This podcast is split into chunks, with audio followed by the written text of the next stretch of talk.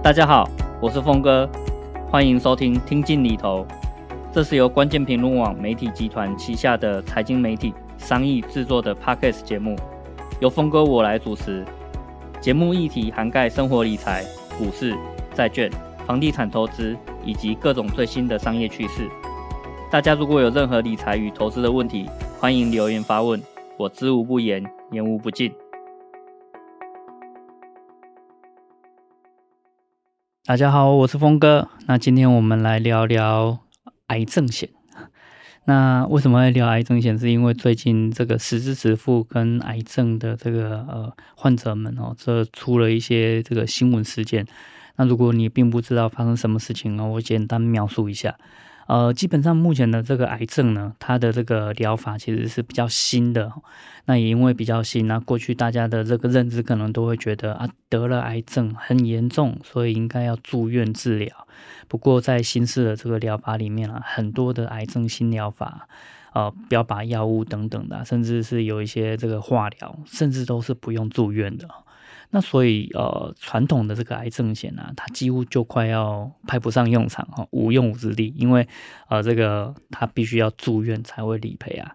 可是啊，住院是真的有很多好处，我讲的是在保险理赔上面的好处，包括说可能传统的癌症险，它会看你有没有要住院，那这个呃，就算你过去真的是从来没有规划过癌症险。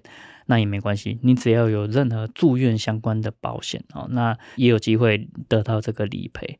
那最近的这个争议其实就来自于这里哦，就是你可能有买过住院型的医疗险。那包括说有两种啊，一种叫做日额型的住院医疗险，还有一种叫做实支实付的住院医疗险。那这两种保险呢，就是你一定要住院才理赔。那啊，跟住院相反的是什么？叫做门诊啊。例如说，你去看个牙齿，去看个感冒，这个都只是门诊而已，你根本不用办任何住院的手续，你不会再住院哦，住个一个晚上再离开这样子啊。所以你只要没有住院啊，这种保险就不会理赔。可是你只要有住院，就算只住一天，他根本不管你的这个呃呃情况的这个严重性，好，所以就算你是癌症很严重，那你只要住院一天，这个保险就会理赔。那这的两种保险呢，一种是日额型的，那它就是说，哎，你住院一天赔两千块，好，假设它额度是这样。那如果你是那种啊烧烫伤了，一住就是一百多天。那这个呃一天两千块的话，加起来就会是还蛮大的一笔钱，好，所以这是为什么就是传统如果是住院很长的人，在这种保险的这个情况下，就可以获得很好的这个照顾。那另外一种呢，是所谓的实支实付的哦。那实支实付其实要看它条款的规定，有的实支实付医疗险啊，它也可以去转到日额的，那就是看你住院天数，或是你算实支实付怎么样比较划算。那你可以自己去选一个认为自己比较划算、可以理赔比较多的方式去申请理赔。那什么叫实支实付呢？简单来讲，就是你在住院的那个医疗的过程中，任何只要有医疗费用的。大概都可以理赔，好像是一些药物啊、医材呀，哦，那是手术费啊等等的，都可以理赔。那就是看单据上面，然后他写这个啊，这个东西要五万块啊，那个东西要十万块。那只要是在他的限额里面哦，假设那个实支实付的限额是三十万，那你这一次住院哦，只花了十五万，它十五万基本上就按照单据赔给你，所以很有帮助啊。那我们都知道嘛，那个癌症很多的新式疗法非常非常贵啊，像是一些标靶药物哦，可能一次的疗程就需要这个十二万好了。那这个情况哦，刚好实支实付的医疗险是可以帮得上忙的。那现在问题来了。到底需不需要住院啊？那这个当然是医生的判断嘛，专业判断。可是有时候啊，这中间会有一些模糊地带。例如说，也许这这样的情况，他就只是去打个针、吃个药，他不需要住院。可是呢，如果他没有住院，他就拿不到保险理赔。他拿不到保险理赔，他根本没有钱去做这样的治疗。那所以可能医生也是看在帮助病人的份上，或是医生也觉得啊，打个针，然后去看一下这个疗程的这个情况，所以让病人住院好像也是蛮好的一件事情。好，所以倒不见得是在医疗上面有有帮助或是有需要，就让病人可以住院个一天，然后去做一个疗程，那就回家，顺便这个病人也可以因为这样就可以去拿到这个实支实付医疗险的这个理赔，所以好像看起来是皆大欢喜的一种状态啊。可是哈，我们大家都知道，健保目前的这个负担是非常重的。那在这种情况下，能尽量让病人少住院就少住院哦，因为我们现在这个病房也不够嘛。那这个呃医疗费用其实也很紧迫啊，所以你能尽量不去用这些资源的话，就尽量不要去用。那这个。健保局啊，他就发现说，哎，怎么有这么多癌症的病人？他他就只住住了一天。如果真的情况严重，应该是会连续住好几天才对啊。他住一天，哦，原来是在做这种好像不见得要这个呃住院的这种疗程。哎，这这好像不应该住院啊，不需要住院啊。哦，那我也跟大家讲哦，就是我们过去啊，哦，很多的这个住院天数其实都定的蛮高的。那现在其实健保局一直在把它砍下来。例如说，哈。这个生小孩这件事情，过去也许可以住院七天的哦。你要想，这个生小孩是多重大的事情啊，住七天应该不为过吧？可是啊，就是在健保这个努力节省经费的这个情况下，你如果现在是自然产的状态下，哈，可能只能住院三天。那如果你是剖腹产，要知道剖腹产是在妈妈的肚子开一个很大洞，这么严重的这个手术啊，也只能住院五天。所以你就知道说，目前的这个呃住院天数。其实是一直被这个健保的制度努力的紧缩的这个情况啊，所以就会变成说，哇，对于癌症病患来讲，哈，他如果不住院，他根本没有钱可以去医好自己的这个病嘛，哈。可是如果他住院的话，说实在的，我们的这个保险设计之前有考虑过这些住院险，它必须要去涵盖到这一些所谓的标靶药物啊，或者是新式癌症疗法吗？也许也没有考虑到哦，因为他只考虑到诶一般的这个情况的住院哦，没有考虑到它会变成是癌症险的一种替代品。那这个也许大家都就真的一开始都没有考虑到，毕竟这个疗法也还蛮新的嘛。那如果保险的这个精算哈，其实是用过去的经验跟过去的风险值来去评估的话，搞不好真的没有考虑到这个。那这个其实也对保险来讲不是那么公平哦。可是就是。救人的命为最主要嘛，所以这个健保局哈 一开始其实是跟这个啊，他也也有去取缔哦，就是这一些呃开住院单给癌症病患的这一些医院跟医师哦，他要去处罚这一些对象哦，就是让他们不要再让癌症病患可以住院一天，然后去领保险理赔。那这个其实是真的，我觉得还蛮。蛮不近人情的，然后因为这些癌症病患必须要有这个保险理赔才可以有机会然后活下去。可是你现在把这条路关掉之后啊，想当然了，就是这些人一定会抗议，一定会觉得很生气嘛。那所以后来就是健保局也网开一面啊，就是说好，我暂时先不处理这件事情，先先不取缔，那就按照目前的情况下去做。可是啊，这件事情哈，就是这个皮球被丢到这个金管会去了，就是说。那我们要来检讨一下目前的保险制度 到底合不合理啊？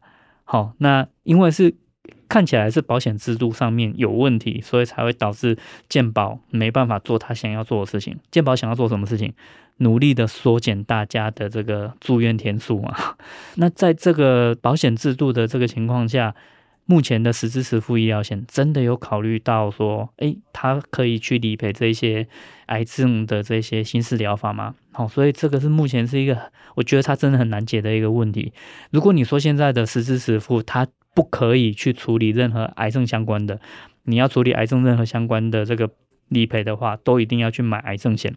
那说实在的，会有很多人拿不到钱可以去救自己的命，好，所以这一刀要怎么切啊？我觉得真的是很两难的一件事情啊。那接下来，我其实这一集真正想要跟大家讨论的重点是，那你目前的这个情况啊，你癌症险到底应该要怎么买啊？这件事情，我相信大家其实都没有对的认知，或是没有足够的认知啊，就除非你家里有人就是得过癌症，然后你看过这一路这个治疗的这个过程，你知道说什么样的情况下需要什么样的钱，需要住院多少天，需要怎么样怎么样，你才能够比较去理解说我要怎么正确规划自己的癌症险。我先跟大家讲哈，我第一次接触癌症险是自己二十几岁的时候，那时候真的是完全没有人生经验。我那时候想到要买癌症险，就是觉得哎。癌症是十大死因里面排名最前面的，而且我也不知道自己什么时候得癌症，这件事情看起来好像还蛮重要的，所以我就先保了癌症险。好，然后那时候的癌症险因为够年轻，所以其实还蛮便宜的，而且那时候刚好是处于一种保单，现在你已经找不到这种保单了，那一种保单叫做终身。无上限 的癌症险，好，现在完全没有了。你你可以理解吗？就是它终身的，而且还无上限，它一定会惨赔到死啊！所以现在已经那个保单早就绝迹了，它就停卖了。那我在停卖之前就赶着去买那一张保单。可是你说这个赶着买是真的对的一件事情吗？啊，我也可以跟你讲哦，其实这个决策不见得是对的，是为什么呢？是因为它的所谓的终身无上限啊，其实。传统的癌症险赔的就真的是住院一天赔多少？那我也让你知道，我那时候买的癌症险啊，一年不用多少钱，几千块而已。可是他只要是癌症住院一天赔八千块，我就觉得很划算嘛。你一听，住院一天赔八千呢，哈，就是你想要做什么事情大概都可以，住住最高级的病房，甚至。用最好的这个医疗医材，什么都都可以。然后那个理赔非常的宽松哦，就是也非常的慷慨。可是哈，如果我们现在再回过去看，你就会觉得这个决策嗯不太对。哦，原因是什么呢？就像我讲的，现在的癌症可能几乎都不用住院。那就算他住院一天赔八十万好了，你就是用不到嘛，就是。你就不会住院啊？那住院一天赔多少有用吗？好，所以我也跟你讲，就是随着时代的不一样，我那时候买的时候真的没有目前的这一些新式疗法，所以就真的是住院是很重要的一件事情。可是现在已经完全不一样了。那再回到现代哈，目前的癌症治疗就是很少住院。那你如果再去规划，或是再去买那一些住院一天赔多少钱的这种癌症险，或是其他医疗险了，我哟。我会觉得这个规划有点问题哈，因为你没有跟上时代。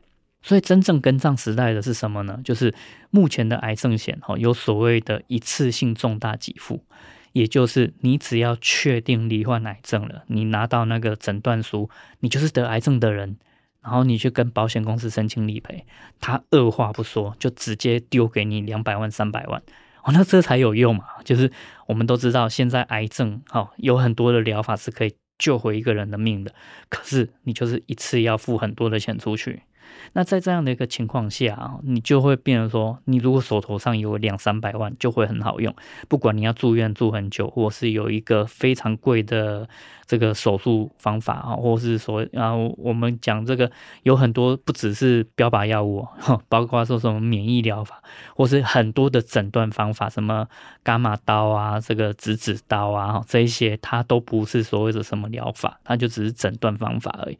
这些也都很贵啊，或是你要做个手术，最新的这个达文西手术，也可能动辄就是一台国产车的价格。所以哦，就是你只要手里有一大笔钱，它就会很好用。那再来是说啊，就是假设你拿得到这个癌症了，然后你也知道说来日无多，大概也不用医了，你手头上有个两三百万，你还可以去完成人生最后的梦想。总之，钱在你手上，没有人会管你怎么用，你喜欢怎么用就怎么用。钱在你手上就很自由，这就是新式的这个癌症险，它的规划会比较不一样的。传统癌症险都是规划住院一天赔多少，然后初次罹癌可能只给你二十万、三十万之类的这个这个理赔，然后再来就是手术赔多少钱。然后那个以目前的这个癌症的这个疗法来讲啊，其实都已经时代不一样了哈。然后再来就是说，哦，那我们现在买新式的这个一次性重大给付的，一次就赔很多钱给你的这种癌症险好了。那还有分两大类哈，癌症险它就只理赔癌症嘛。好，那有一些人觉得说，还有其他的这个重大的伤病啊、重大疾病啊，那所以还有所谓的这个重大伤病险。好，那这就是另外一类。癌症算不算重大伤病？当然算。哦，那以前我那个。健保其实有发一张重大伤病卡啊，那你只要拿到这张卡，基本上就算是符合这个重大伤病的这个情况了。哦，所以你可以说啊，还有其他像是器官移植等等的，哦，那个洗肾等等的，那也是算是重大伤病的这个范围。所以重大伤病险，哦，听起来就知道。它的理赔的这个范围其实比癌症险更广一点，我相信你可以理解嘛。好，就是它的这个理赔范围更广，它就一定比癌症险更贵。你如果觉得你比较担心的只有癌症，你可以单买癌症就好了，它可能会比较便宜。可是你如果觉得，哎，如果哪一天我搞不好要洗肾啊，或者要器官移植啊，那也是一个我承担不起的这个医疗风险啊，所以我想要更广范围一点，那你就要付多一点的钱去买这个所谓的重大伤病险。好，所以这两种险我也是。是简单的，就是让你知道。不过呢，好，刚刚刚讲的这些，终究就是癌症的部分。那我认为这个癌症上面啊，最完整的一个保护或是保障，除了一次性重大给付的这一种，一次给你两百万、三百万这种癌症险以外啊，其实说实在的，哦，住院险还是蛮重要的。住院险除了癌症以外，其实。一般来讲，平常你任何其他的这个意外或者其他的疾病有住院，那也是还蛮帮得上忙的。例如说你你这个二十几岁哈，还没打算生小孩的时候，就先买了这个实支实付的医疗险。你如果哪一天要生小孩了哈，生小孩这个有很多状况嘛，我们完全都不知道啊。假设你就是突然被医生判断说，诶，你这样的身体啊，也许因为这个呃各式各样高血压了哈，或者是妊娠的糖尿病等等的，其实不适合自然产的，那就必须要剖腹产。在这种情况下，因为你是很早就买了保险。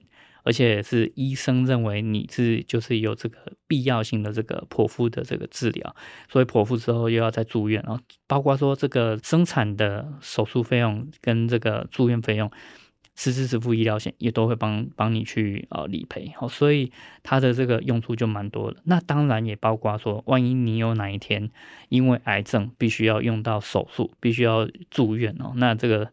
刚刚讲的这个实支实付的这个医疗险，它也可以帮得上忙。所以这样把它加起来哦，实支实付再加上这个一次性重大给付的这种癌症险，它会是一个比较完整的这个规划，就是方方面面也都顾虑到了。那所以啊啊，目前的这个情况，我的建议会是这样，你就是两个部分可能都要去规划一下。可是哈，接下来会怎么发展，我真的不知道。就像我讲的，这个一刀要怎么切啊，其实它蛮两难的。会不会是啊？将来就决定说，那一般的医疗险，它就真的不处理癌症的部分了。好，那 就就只能说哈，接下来的这个癌症险可能就一次性赔给你很多的钱啊，不管接下来就是要住院，是要这个呃手术，或是要有新式的疗法，就用这笔钱你自己去处理掉了，然后接下来的这个住院型医疗险就绝对不处理这个癌症的部分了。呃，我觉得也有可能是往这个方向发展的哈，但是就目前的情况还不不确定。那你也可以去有自己的想法，或是你可以有自己的主张哈。那这个就是给大家参考一下目前这个发展的这个情况。好，所以大概癌症险要怎么样去规划，或是目前发展的这个情况，先让大家知道一下。目前这个癌症。也还是我们这个十大死因之首啦，哦，所以 情况也还蛮严重的哦。那所以你如果真的家里也有这种相关的病史，或是你的这个生活呃习惯、生活环境其实是有比较高的罹癌风险的话，那我真的建议你哦，就是癌症险的这个部分哦，可能要稍微思考一下自己该怎么规划，也不要等到说已经四五十岁，哦，就是真的到癌症。还蛮频繁发生的这个年纪才去投保，因为这个你要知道，有很多保险在你体况不好的时候就不让你保了，好，所以不要说，哎，时间快到了你再来投保，搞不好那时候你想要买保险，人家不让你买了，好，那这个就是年轻的时候可以规划起来，还是就先规划起来吧。